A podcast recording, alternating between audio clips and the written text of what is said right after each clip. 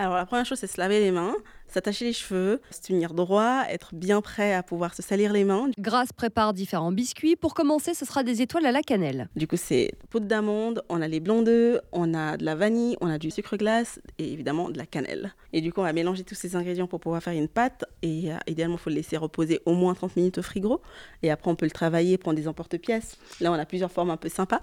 On peut les emporter après et puis les cuire. Et puis, on peut mettre un glaçage dessus pour les décorer. Une fois les biscuits cuits et refroidis, place maintenant à la décoration avec le glaçage. C'est simplement des blancs d'œufs. Une toute petite portion parce que quand on va rajouter du sucre glace, du coup, ça va le rendre un peu plus liquide. Grace fabrique de petits cornets avec du papier sulfurisé. On les utilise comme des stylos pour dessiner sur les biscuits.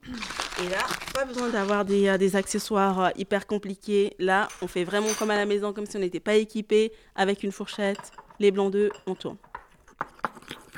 Comment on fait pour colorer comme ça? Moi, j'ai utilisé des colorants que j'utilise du coup dans du chocolat normalement qui sont un peu plus intenses.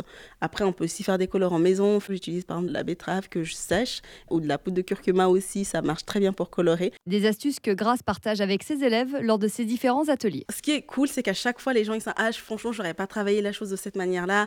Nous, on apprend, eux aussi. Du coup, c'est toujours un partage.